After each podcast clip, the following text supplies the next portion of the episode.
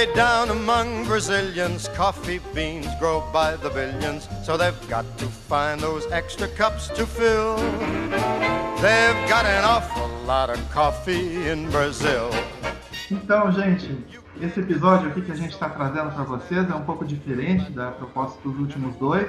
Os últimos dois foi mais um formato de grupo de estudo.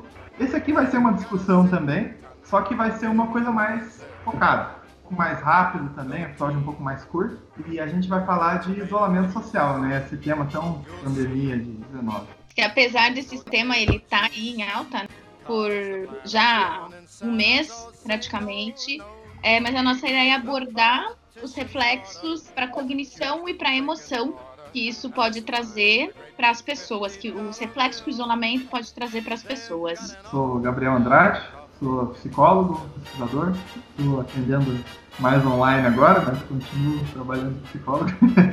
Espero que vocês não estejam 100% isolados aí. Não é uma coisa muito legal. Eu sou a Luana Breda, psicóloga e neuropsicóloga, e já na quarentena aí, na, nas últimas três semanas, mas não isolada do mundo. É, acho que eu nunca fiz tanto encontro virtual com os amigos o quanto eu tenho feito esses dias, esses últimos dias, porque tá todo mundo meio surtado com toda essa situação, assim como a gente vai ver hoje, né, os reflexos. Então a forma da gente estar tá minimizando um pouquinho isso é se encontrar virtualmente com uma frequência bem grande. Isso, eu sou o Jenner, eu também sou psicólogo. Atualmente estou trabalhando numa residência. Estou em quarentena, mas sozinho jamais. O meu sofá é uma grande reunião de ideias e de conversas. Uau, cada um com uma frase de efeito assim. é, então eu sou o Breno, sou estudante de psicologia do quarto ano e não tenho nenhuma frase de efeito para o isolamento. Hashtag volta logo aula. É. Então eu sou estudante, companheiro do Breno também, Edson no nome, Edson Williams, e estudante em suspensão, né? Porque a gente não tava fazendo muita coisa estudante. Eu pelo menos não, o Breno tá fazendo os bagulhos de ser dele, né? Então, bora lá. Então é isso. Um, a gente fugiu um pouco, né, do nosso planejamento, então, do, dos temas do podcast mas pensando que nós temos uma urgência muito grande quanto a entender um pouquinho melhor os reflexos que toda essa situação né, vem trazendo para todos. Uh, isso não é um momento único na nossa história, mas para nós, acho que atualmente as pessoas vivas é a primeira vez que nós estamos vivenciando isso, mesmo os mais idosos. E a, a gente tem visto, né, que infelizmente ainda vai levar um certo tempo para que as coisas comecem a se normalizar. É, então, os indícios são de que essa situação do isolamento ela está só começando, né? E aí a gente vê que ninguém estava preparado para isso, é, ninguém, as pessoas não estão sabendo muito bem como lidar porque é algo que não é escolha nossa, né? A gente tem uma série de preocupações que vêm em reflexo desse isolamento e muitas vezes não se tem com quem discutir sobre isso, com quem conversar, né? Então, vamos entender um pouquinho melhor, né? Tentar fazer uma reflexão aqui mais hoje quanto a essa situação que a gente está vivenciando, esse nosso momento atual. É, e aí, gente? Eu gostaria de começar com uma, uma provocação que é a seguinte: Isolamento e quarentena não é suspensão de afeto, beleza? Que eu, na realidade que eu vivencio, agora com toda a conjuntura de não poder entrar muitos familiares dentro do hospital, a gente logo é confrontado com várias informações do tipo: ah, estou completamente sobrecarregado por estar cuidando do meu familiar idoso, que eu trabalho exclusivamente com idosos, né? Que o idoso por si só já tem toda a sua carga de cuidados especiais que demandam pra caramba de quem vai estar tá fazendo esse papel, além da básica carga de culpa que todo cuidador tem. O pessoal vira e fala: Ah, eu tenho com quem revezar, mas essas pessoas não estão vindo ao hospital por quarentena. Só que daí você vai ver são questões já anteriores em que não existia mais essa conexão de afeto e a quarentena vem legitimar essas pessoas se afastando dos familiares ou deixando de lado. Eu acrescento, Gênero, nessa tua questão da falta de afeto, do deixar de lado, do paciente idoso que demanda, sim, muito cuidado, muita atenção. E paciência muitas vezes, né, por parte do familiar, porque tem alguns que são mais rígidos em termos de pensamento, comportamento. Mas talvez isso se abranja para o público geral, porque o que, que a quarentena trouxe para a gente? A gente se deparou com termos que conviver praticamente 24 horas por dia com as pessoas da nossa casa. E isso não acontece, né? Isso talvez lá aos fins de semana, no período de férias, mas mesmo assim você ainda consegue ter alguns momentos só para si. E agora não. Então agora marido e mulher estão tendo que conviver 24 horas ali um com o outro, os pais com os filhos, e a gente está vendo que eles também não sabem como lidar, não sabem o que fazer com a criança, né? Então, tem, as escolas estão mandando lição de casa. Os pais têm que sentar para estudar com a criança. Eles não conseguem dar conta. A criança está em casa, ela e os pais muitas vezes trabalhando home office, eles não entendem que os pais não podem ficar brincando toda hora. E os pais também não sabem lidar com isso, ou não sabem dividir o tempo para ficar um pouco também com o filho, porque o filho está dentro de casa e não pode sair. Quem mora em casa é mais fácil, porque pode ter um quintal. Mas quem mora em prédio não pode nem descer no parquinho. Quando é só o casal também, marido, mulher, o tempo todo ali junto, então a convivência ela traz um estresse, ela traz uma ansiedade, ela traz um desconforto para quem está vivenciando. E aí a gente não sabe ainda quanto tempo isso vai durar, né? E como que vai ficar isso com as pessoas. É completamente diferente você planejar ficar fechado né, dentro da casa junto com uma pessoa por tanto tempo e ser obrigado a fazer isso. É completamente diferente. É muito. Eu tenho visto isso, eu conheço isso, eu tenho escutado isso, né, frequência, da pessoa que nem tinha muito costume de sair de casa, nem era muito assim, saideira, só que agora que não pode, ela se sente presa. Meu Deus, como assim? Eu não posso sair. Esse sentimento de não ter a liberdade acaba sendo um fator à parte, sentimento de você não poder, de estar imobilizado, impedido de fazer isso. É, foi retirado o nosso direito de ir e vir. E eu acho Exatamente. que isso é mais frustrante pra gente, né? Porque aí eu não, eu não escolho, eu não posso escolher. Eu sou obrigada a fazer algo. Porque uma coisa eu estar em casa por opção. Eu não quero sair, eu não gosto de sair. Mas quando eu quero, de vez em quando, eu vou sair. Outra coisa é eu não poder, eu ser obrigado a ficar nessa situação e o pior ainda, eu acho que não é nem o estar nesse momento, mas é o não saber por quanto tempo que vai ficar assim. Né? O ser humano ele tende a buscar uma zona de conforto, ele tende a buscar situações que lhe dão segurança.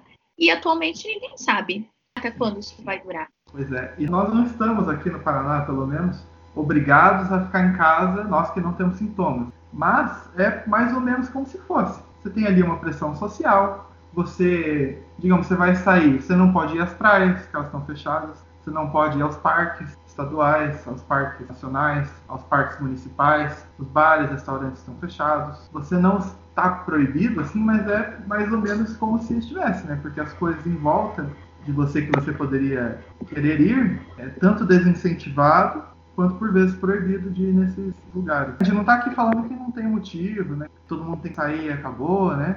tem um motivo muito, muito bom para a gente estar tá, tá isolado em casa. Nossa responsabilidade social, né? Exato, né? Mas não é possível que a gente lide com isso sem considerar os efeitos adversos, né? Como um remédio, né? Tem um remédio ou uma vacina, né? Você sempre tem os efeitos. Sim. E a gente tem visto um aumento do número de pessoas nos mercados. Por quê? Porque a pessoa precisa sair, ela precisa ver gente. Tá indo para onde? Porque tá tudo fechado, que nem o Gabriel falou. Tá indo para o mercado. Eu fui semana final da semana passada. Eu estive no mercado e eu comecei a reparar que tinham três senhores em frente ao mercado, com a distância ali de mais ou menos um metro um do outro, com uma latinha de cerveja na mão. E quando eu vi aquilo, eu fiquei pensando, né? Eu falei, gente, eles devem ter falado para a esposa, devia querer alguma coisa do mercado, eles falaram que iam buscar. Os amigos combinaram de se encontrar lá no mercado. E estavam lá na frente conversando. Por quê?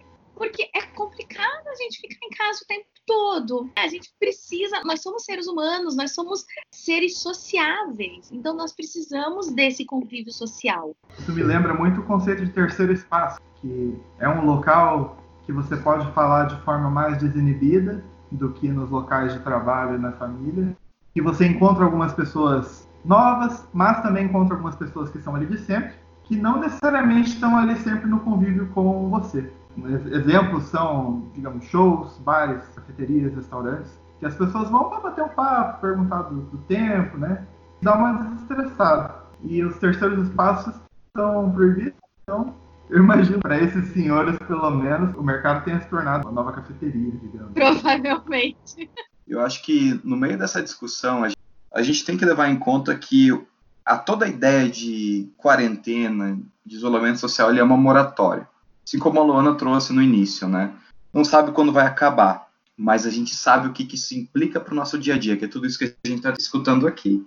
E de certa forma a gente vai estar tá falando de uma forma compulsória de uma extinção de comportamento, em que todos os nossos reforços estão sendo suspensos em prol de uma medida nacional da qual ninguém careceu de nos explicar qual seria o impacto em primeiro momento. Como resposta que acontece de resistência à extinção, a gente tem esse aumento de frequência da resposta no início do processo, né? Que é a galera lotando o mercado, a galera lotando o parque. Ah, fechei o Barigui, vai lá no São Lourenço para ver o que está acontecendo, né? Isso mais a iniciação de respostas emocionais.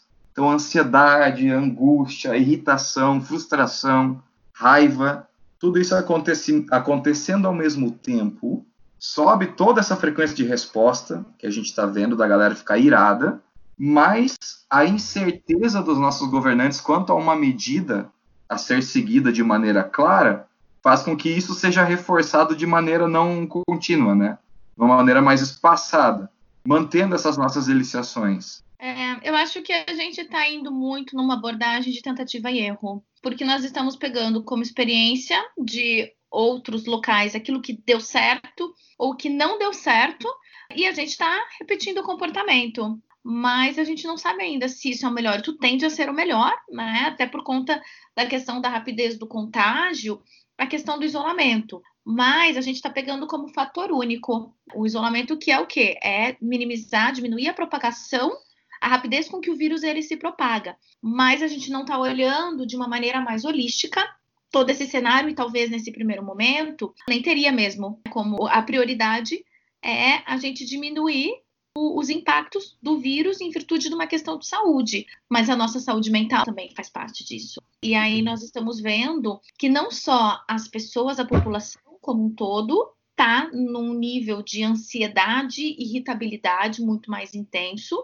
mas também os profissionais da saúde como um todo, que estão trabalhando colocando em risco as próprias vidas, muitas vezes tendo que se isolar ainda mais da própria família por conta do risco maior deles de contágio. Então, os profissionais de saúde, né, que estão trabalhando de uma maneira muito mais intensa, seja os médicos no tratamento das pessoas que estão infectadas, seja dos profissionais da psicologia que tem que dar esse suporte emocional para as pessoas infectadas, porque você liga o jornal hoje, você abre as redes sociais, qualquer local que você vá, o tema ele é só ele. Então isso está nos cercando por todos os lados.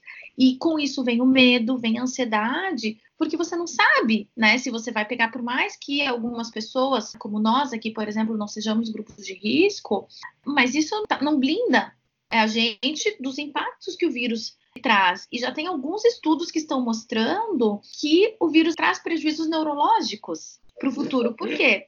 Porque ele está relacionado ali com uma questão respiratória. Então, o vírus ele pode entrar na corrente sanguínea ou até mesmo o impacto, o prejuízo que você vai ter com relação ao teu sistema respiratório como um todo, pode trazer uma menor oxigenação cerebral.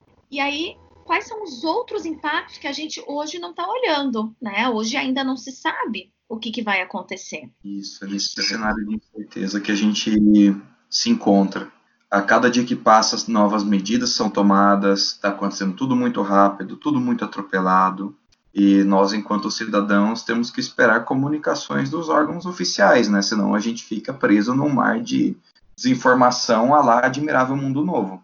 Falando de toda essa preocupação, a gente nem entrou na preocupação das pessoas com relação ao financeiro, né? Porque tem a maioria dos estabelecimentos estão fechados. Então, não só aqueles que são microempreendedores estão preocupados se o negócio vai vingar ou não, né? Se vai conseguir continuar com o próprio negócio, mas os empregados, né, os funcionários também, se em virtude de toda essa crise, eles não vão acabar perdendo o emprego deles. Um dos, dos fatores mais listados como motivos assim para suicídio é o financeiro.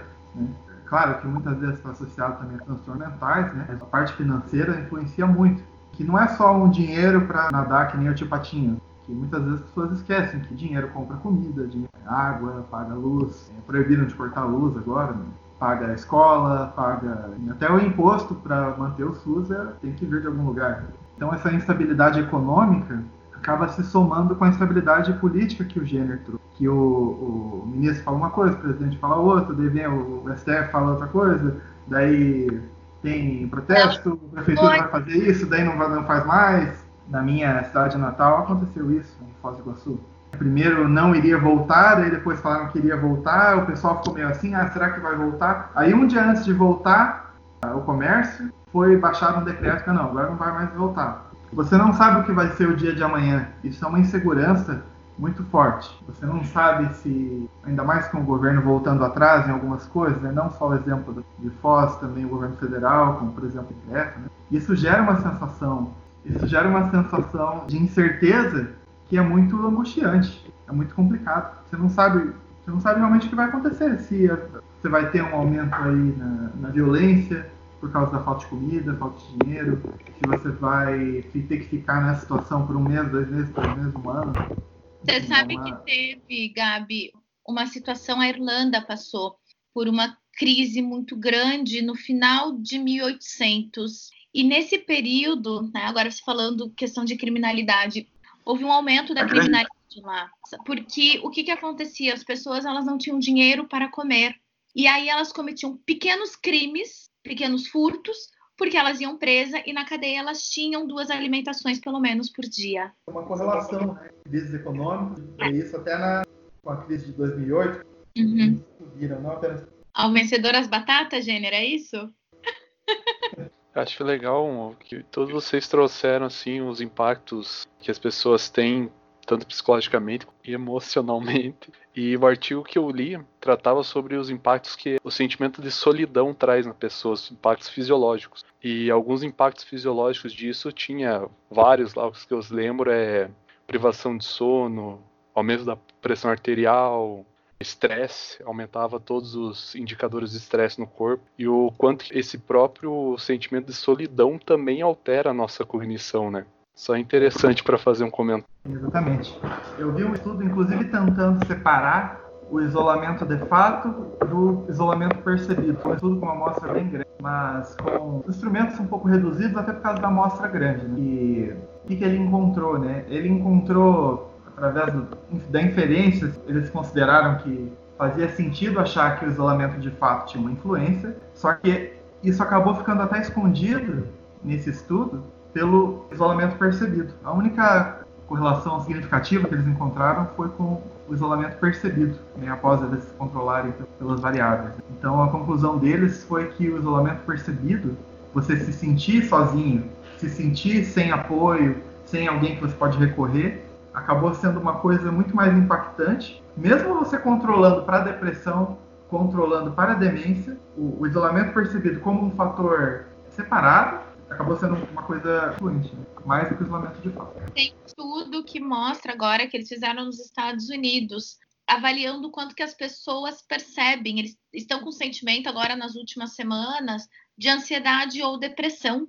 E aí, dentro da amostra, 35% acredita que está com ambos os sintomas, né, de ansiedade e depressão, 23% com sintoma de ansiedade, mas não depressão. E 37%, ou seja, a minoria, não percebe que foi afetado por essa situação agora.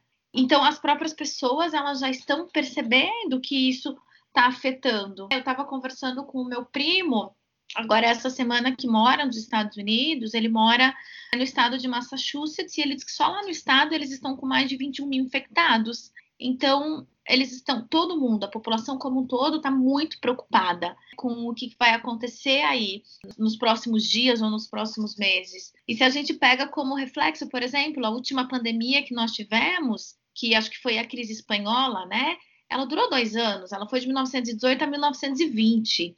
E, e tem alguns indícios que mostram que talvez essa nossa pandemia atual vai ter reflexos aí para os próximos dois anos, assim como foi a gripe espanhola. Por mais que nós tivéssemos agora o H1N1 recente, que foi acho que tem uns cinco anos, não lembro, mas ele não foi tão extenso, a extensão ela não foi tão grande quanto aquilo que estamos vivendo hoje. Eu ia falar um negócio que é bem interessante que tanto a Luana quanto o Gabriel puxaram, que é sobre a percepção, né, de como as pessoas estão percebendo esse isolamento devido à quarentena e coisa do tipo. Eu peguei um artigo que ainda não tá, tipo, eles não terminaram de revisar e tudo mais, mas eles pegaram uma amostra bem grande da Itália, sabe? Tipo, das pessoas que estão sofrendo realmente com isso lá. E tem duas variáveis bem legais que eles dividiram, que é tipo se as pessoas eram de uma região em que tinha um alto nível de contágio ou que tinha um baixo nível de contágio. E as pessoas que estavam em uma região que tinha um baixo nível de contágio e estavam em isolamento social tinham maiores níveis de depressão do que naquelas que estavam em um nível maior de contágio. E, tipo, a explicação que eles hipotetizaram, digamos assim, é que aquelas que já estavam em uma região que estava numa situação mais é, extrema, digamos assim, elas entendiam melhor a necessidade da quarentena e elas meio que sentiam menos os efeitos negativos por causa disso. Enquanto pessoas, é, tipo, as pessoas que estavam na região que não estavam tão em extrema situação, não tinha tantos casos de contágio, elas meio que, mesmo sabendo porque era importante e tudo mais, elas meio que acabavam tendo mais esses sintomas, tipo, do isolamento, que afeta cognição, e solidão, e desesperança e coisa assim. Eu achei bem interessante. E uma terceira variável que, tipo, influenciava ainda mais, independente da região, era, tipo, o espaço em que você está isolado. Se, tipo, o espaço físico tem é, luminosidade, se você tem consegue ter privacidade e tudo mais, era algo que influenciava bastante. Ou seja, são coisas que influenciam, né? Aí a análise funcional do comportamento explica bem, né, Gênero? Isso aí. Deixa eu adicionar só uma questão que você trouxe, uma questão de um artigo, né? Esse feriado eu fui visitar meus pais numa cidade pequena no interior e você pode ver isso em primeira mão, onde tem um toque de recolher rígido, tem uma quarentena muito demarcada, tem o um número de pessoas que você toma multa e é chamado a atenção. Tá um clima de medo muito maior do que eu vejo aqui em Curitiba. Então, acabo corroborando com isso que você está trazendo um exemplo nacional. Se a gente for pegar, por exemplo, o Balneário Camboriú, ficaram duas ou três semanas com barreiras na entrada da cidade. E todo o estado de Santa Catarina foi um dos primeiros a fechar é, a entrada e a saída, né? Então, seja em rodoviárias, seja em aeroportos, né? eles controlaram muito o fluxo de pessoas. Mas a gente falando dos reflexos aí de toda a ansiedade, da depressão, é, principalmente quando o Edson estava comentando, eu não pude deixar de lembrar, gente, que agora ultimamente está tendo muita live dos sertanejos, né? E aí é pura sofrência. Mas apesar da sofrência que tem na música, nesse ponto acho que as pessoas elas estão curtindo muito porque é uma sofrência diferente, por mais que seja uma sofrência do, do amor, né? Mas é diferente, muda o foco do que aquilo que a gente está vivendo hoje, do que pelo menos você pode curtir um pouquinho de um espaço diferente com a música, né? Porque a música traz isso, a música desencadeia sentimentos em nós. Porque aí tá relacionado ao nosso afeto, à nossa questão emocional. E aí as pessoas acabam curtindo isso juntas. E é como eu comentei lá no começo. Eu tenho me reunido muito com os amigos, o pessoal tem se reunido muito nas lives. Então, aproveitando também algumas situações, eu acho que isso vai aproximar as pessoas de certa forma. Porque agora a gente está aprendendo a dar valor a coisas que são corriqueiras no nosso dia a dia e que muitas vezes, pela demanda que a gente tem, a gente não para para pensar o quanto é importante, porque a gente sempre deixa para depois. E agora o depois chegou e é hora de, de a gente agir. Então, acho que as pessoas também, todo mundo, está tendo a oportunidade de refletir sobre as atitudes, né, sobre a vida como um todo, sobre aquilo que realmente é importante, aquilo que dá valor. Nós vamos sair diferentes desse cenário, né? Vamos sair bem diferentes, acredito eu. Um assunto que eu acho que é importante também é a gente pensar, a gente considerar que nós estamos falando das questões emocionais, nós estamos falando das relações que, que as pessoas estão tendo que se submeter, né? Tendo que, que aceitar. Mas a gente tem também um cenário, né? O nosso café com neuropsicologia, não podemos deixar a neuropsicologia de lado também que foi algo de discussão e ainda vem sendo algo de discussão entre os profissionais da área de como que ficam as nossas avaliações nesse período, porque nós tivemos que interromper algumas avaliações em andamento e isso pode trazer prejuízo para o resultado final. E ainda mais com uma variável nova que pode, inclusive, influenciar nos resultados. Com certeza. Se eu avaliar um paciente antes ou depois da pandemia, pode ter um resultado diferente em virtude do cenário. Né? Eu sempre me lembro de... daquele estudo do Malabares, que com uma prática muito pequena de Malabares, ele já conseguiu observar uma diferença neurofisiológica. E isso acontece com tudo. Tudo que a gente faz está influenciando a gente, o nosso cérebro, de certa forma. Isso pode ser até difícil de observar. Pode ser até não observável através dos instrumentos que a gente tem, mas está sempre influenciando. Então, Dentro de uma questão mais pessoas... ecológica, né?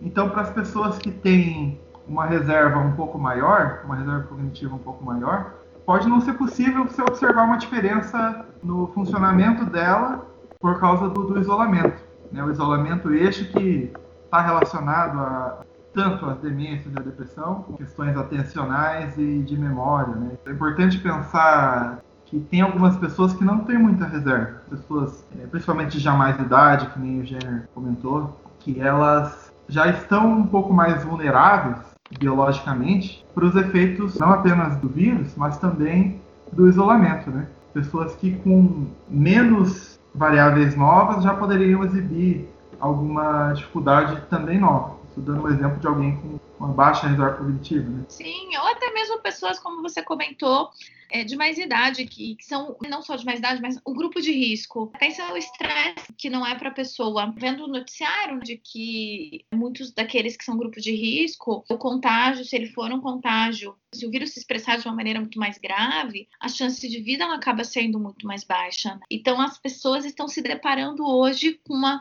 possibilidade de morte muito rápida. É como se fosse né, o ditado que diz a morte está batendo na porta das pessoas. E algumas pessoas você vai abrir e vai fechar, e outras pessoas ela vai entrar e você não, mesmo você não permitindo, ela vai entrar. Então isso gera um estresse, porque por mais que a gente saiba que todo mundo um dia vai morrer, você saber o quão próximo você está da tua morte, isso traz né, uma situação desconfortante. E a gente vê pessoas, por exemplo, em casos de doenças terminais, que muitas vezes optam por viver os últimos dias, os últimos meses, de uma maneira diferente, aproveitando a vida. E essa situação a gente não, não pode, você não tem o que fazer. Né? Você não pode nem, sei lá, curtir de uma forma diferente, ou você até pode, mas desde que seja né, dentro de casa ou no isolamento.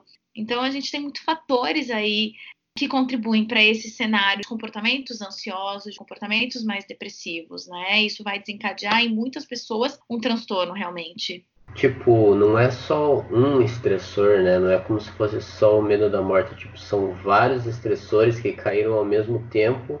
E ainda para piorar, você tira, sei lá, diversos reforçadores que normalmente as pessoas tinham no dia a dia que ajudavam a equilibrar esse balanço, né? Você ganhou vários estressores e perdeu vários reforçadores, que nem o Jenner falou, né? Extinguindo comportamentos. E aí começa a entrar no caos que a gente vai vendo no dia a dia, né? Isso que a gente nem se propõe é entrar muito no risco aumentado de violência doméstica e uso de álcool e drogas. Com certeza. Obesidade. Tá... Obesidade também. Eu mesmo estou comendo. Nossa Senhora. Eu estou fazendo a live com um pote de brigadeiro do lado. todas um essas questões que influenciam o neuropsicológico. Voltando só um pouco que você falou lá, eu acho que está muito ligado também com a rotina do idoso. É, essa questão de atrofiamento da cognição, digamos assim. Porque se ele está numa rotina que ele está sendo estimulado, digamos, bem, a semana inteira ali, agora ele não tem mais aquilo, tipo um idoso que trabalhava sempre. Agora ele está sem trabalhar e, tipo, como que ele vai voltar, sabe? Uma pessoa de 85, 86 anos vai ficar muito difícil, creio eu. Sempre importante lembrar que quando a gente fala de idoso, a gente está falando em especialização, né? Então a gente acaba ficando bem apto para desenvolver as atividades que a gente usa o dia a dia.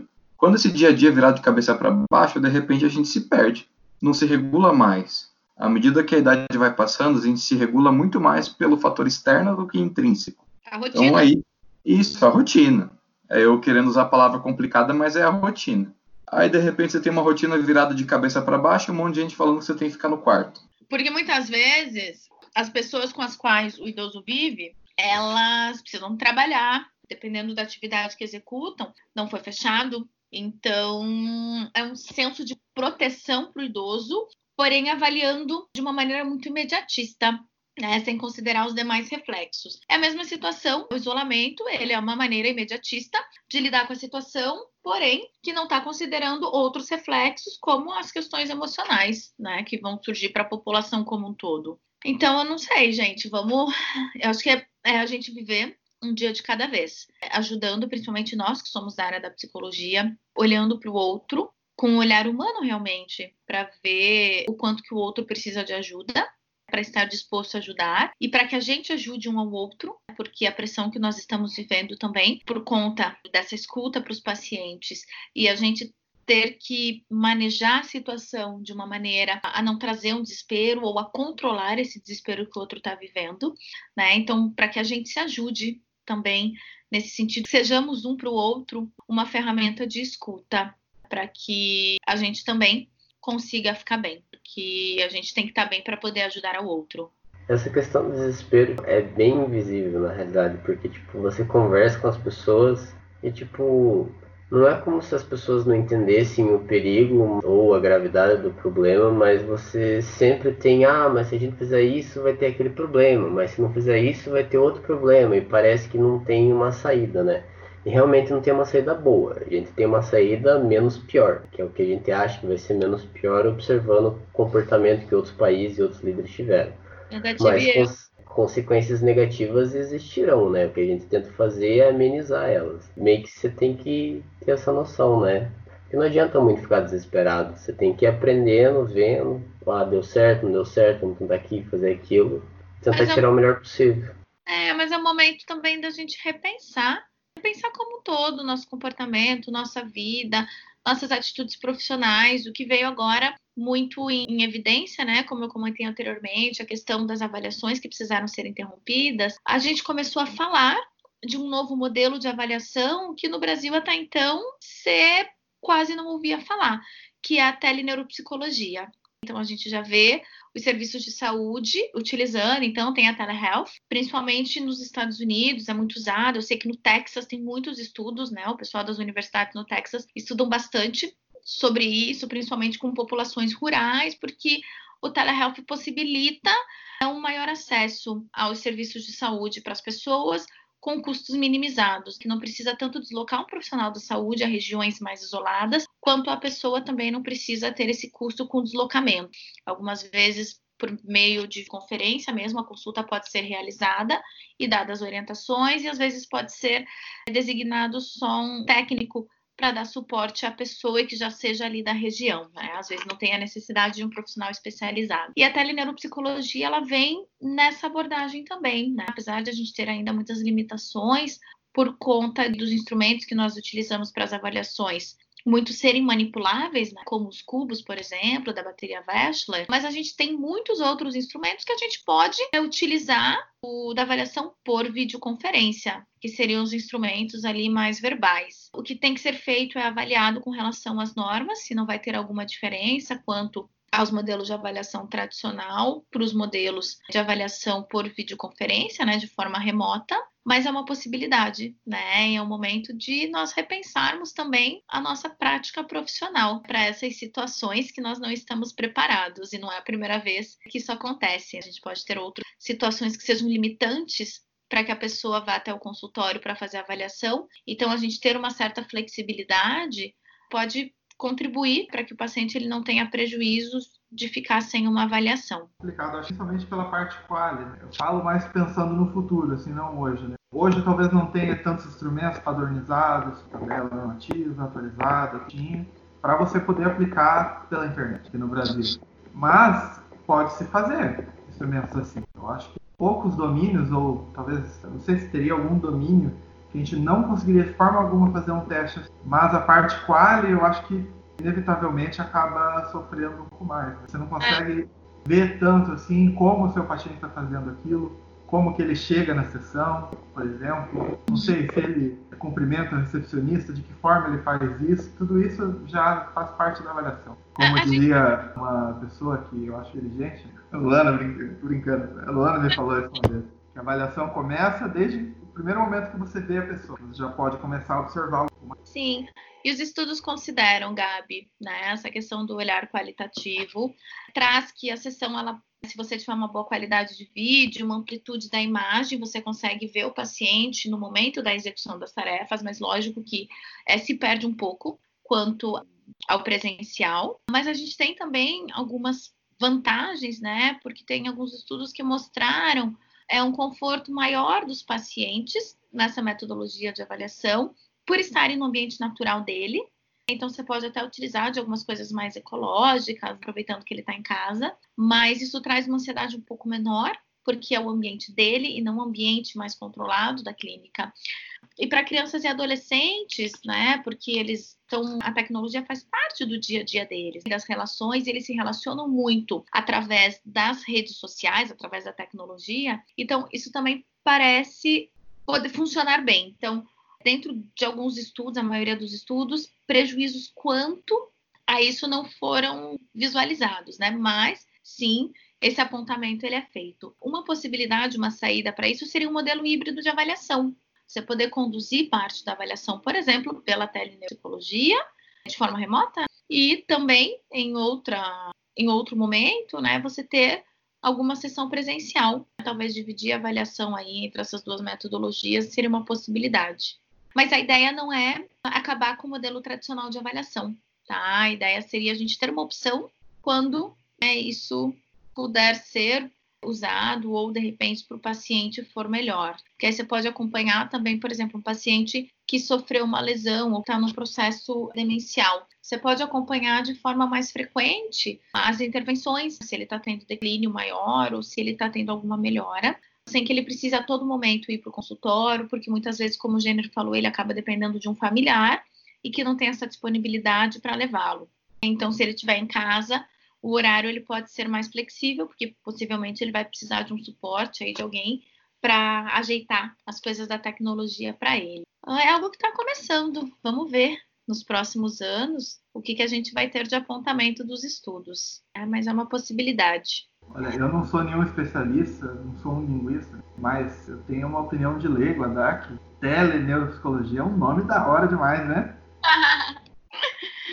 é um nome grande pra caramba, né?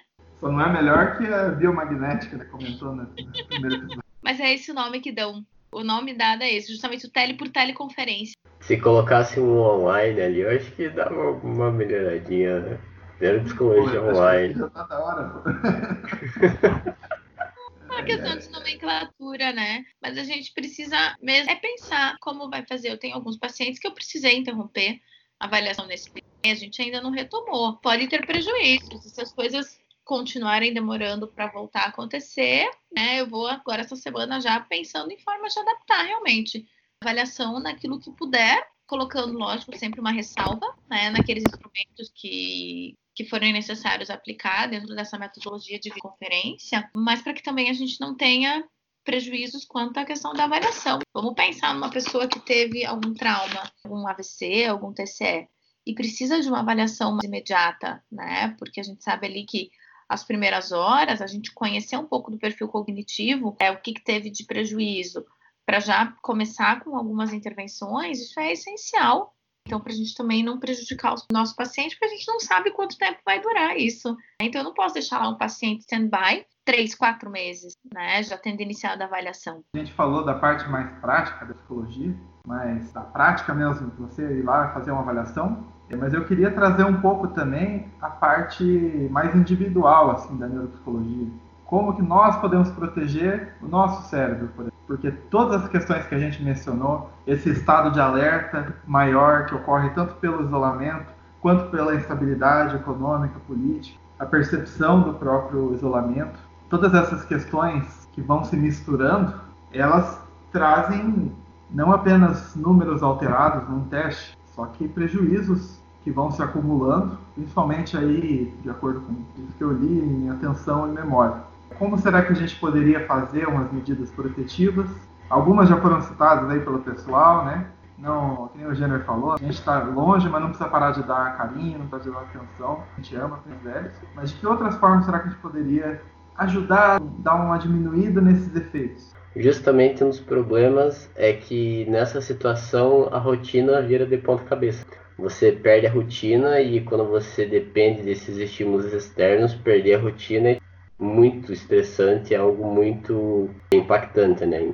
Algo simples, justamente fazer uma rotina que você consiga manter e tentar desenvolver ela, assim, justamente para você ter um norte no dia a dia, para você não avoar muito e começar a pensar em coisas que às vezes você já pensou e só vai ficar sofrendo mais, coisas do tipo assim.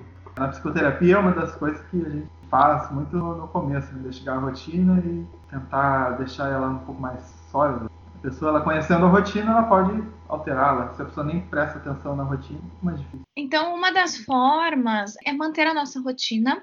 Nós precisamos de rotina, então, isso é importante. Os hábitos de leitura também são essenciais, né? A gente tem visto aí alguns memes na internet que trazem, se você, se você nessa quarentena não fizer tudo aquilo que você diz que não tem tempo, é porque você não é organizado. Isso é importante. A gente sempre dá desculpa de que a gente não tem tempo, mas tempo é uma ação que você administra. Talvez você não coloque como prioridade. Mas manter o hábito de leitura, a gente estava comentando antes aqui de começar, no, a nossa gravação do podcast, eu ainda brinquei com vocês. Eu falei, aí, vocês estão lendo o material que eu mandei? E o Gabi até comentou, né? Ah, tô lendo literatura, mas ok, mas está praticando, né? De alguma maneira, tá lendo, não tá só no, no ócio, não tá só na procrastinação, né? Mas sim desenvolvendo alguma outra atividade. Então, a questão da leitura, fazer aquilo que gosta. Então, ouvir uma música, a própria conversa com os amigos, por videoconferência, por teleconferência. Isso também é muito bacana, porque a gente tira um pouco o foco de toda essa preocupação que está nos rodeando atualmente. Lembrando até da Rochelle, nossa queridíssima, grande expoente da neuropsicologia do Brasil, que a própria leitura é um treino de atenção, né? Aquela ideia de ler também é um exercício, é um exercício de atenção, um exercício de memória de trabalho, além de mudar um pouco a forma que a gente pode ver algumas coisas. Mesmo que seja literatura, um conto, não sei, um livro de histórias curtas, né? Eu acho que é, eu pelo menos isso está me motivando mais a ler. Eu acho que é uma coisa interessante. E exercícios físicos. Não tem sido o maior exemplo disso, mas eu estou tentando colocar aqui na minha rotina, organizar aqui na minha rotina. Tá certo. Nem que seja um polichinelo em casa. Esses dias eu estava brincando, né? Que eu tenho um cachorro que é bem pesado. Eu peguei fiquei fazendo levantamento de cachorro. O que tiver que, como fazer, é melhor do que nada. Vamos pensar que na espanhol a pessoa não tinha computador e nem smartphone para pesquisar exercícios físicos no YouTube, né? o pessoal se virava, né? Talvez uma mensagem que a gente possa deixar para as pessoas dentro de todo esse nosso cenário é que tá todo mundo no mesmo barco. Tá todo mundo no mesmo barco. Então, eu acho que a gente procurar juntos uma união e se ajudar, porque vai passar, uma hora vai passar, não sabemos quando, e se a gente ficar focado nisso, do querer saber quando, isso vai trazer ainda mais prejuízo, mais ansiedade pra gente. Então é fazer aquilo que está ao nosso alcance, é viver um dia de cada vez, tomando todos os cuidados e não esquecer de quem a gente ama. Né? Não esquecer de dar atenção, de dar carinho, de dar esse cuidado para as pessoas que a gente ama e fazer a nossa parte dentro da nossa sociedade, para que não sejamos nós aqueles que vão ajudar na disseminação do vírus. É, acho que isso aí, eu vou pegar todas essas dicas que vocês deram e no próximo podcast eu vou contar se deu certo ou não.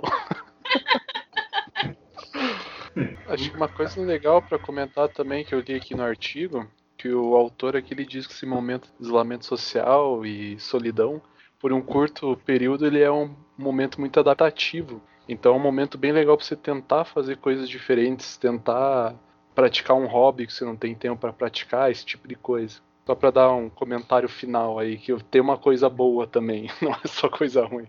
Certeza, com certeza. Sempre tem. Gente, o momento de crise, ele é também um momento de oportunidade. Porque é justamente o momento em que a gente precisa repensar as ações e ver o que, que a gente pode fazer de diferente para que a gente melhore. Então a crise ela traz muita oportunidade para todo mundo. É sim considerar o nosso cenário, a nossa realidade, mas sem esquecer que também existe algo de aprendizado que a gente vai trazer, vai levar de tudo isso. Então é isso aí, gente. Entendeu? É isso aí, gente. Por hoje. Eu tava aqui ouvindo vocês, gente, o tempo todo. Eu achei melhor que vocês fizeram colocações muito boas. Eu decidi não atrapalhar, né? Porque eu não teria muito a adicionar. A gente tava falando de, de uma vivência muito pessoal nossa de um período único da história. Então acho que foi muito bem-vinda toda essa comunicação que a gente teve. E a gente pode deixar é, não esqueçam uns dos outros, mantenham hábitos saudáveis. Estamos todos juntos e vamos sair dessa juntos. Sim, tamo junto nessa e eu tô morrendo de saudade de vocês, gente. Nossa, eu também tô morrendo de saudade, gente. Poxa, nenhum dos barzinhos fecharam, né? Aí complica. Pois é, a bem quando, gente roll, assim. é, bem quando a gente tinha marcado o nosso encontro, foi quando essa questão eclodiu e aí a gente nem pôde fazer. Agora é esperar passar pra gente se encontrar de novo. Tem que sair o churrasco pós-quarentena na cachoeira de novo. Ou Olá, adoro. segundo churrasco da parada. Vamos lá, vamos lá. Sou parceira. Beleza, tchau, tchau então, gente. Obrigado. Valeu, Falou. beijo. Falou, Obrigada, pessoal. gente. Tchau.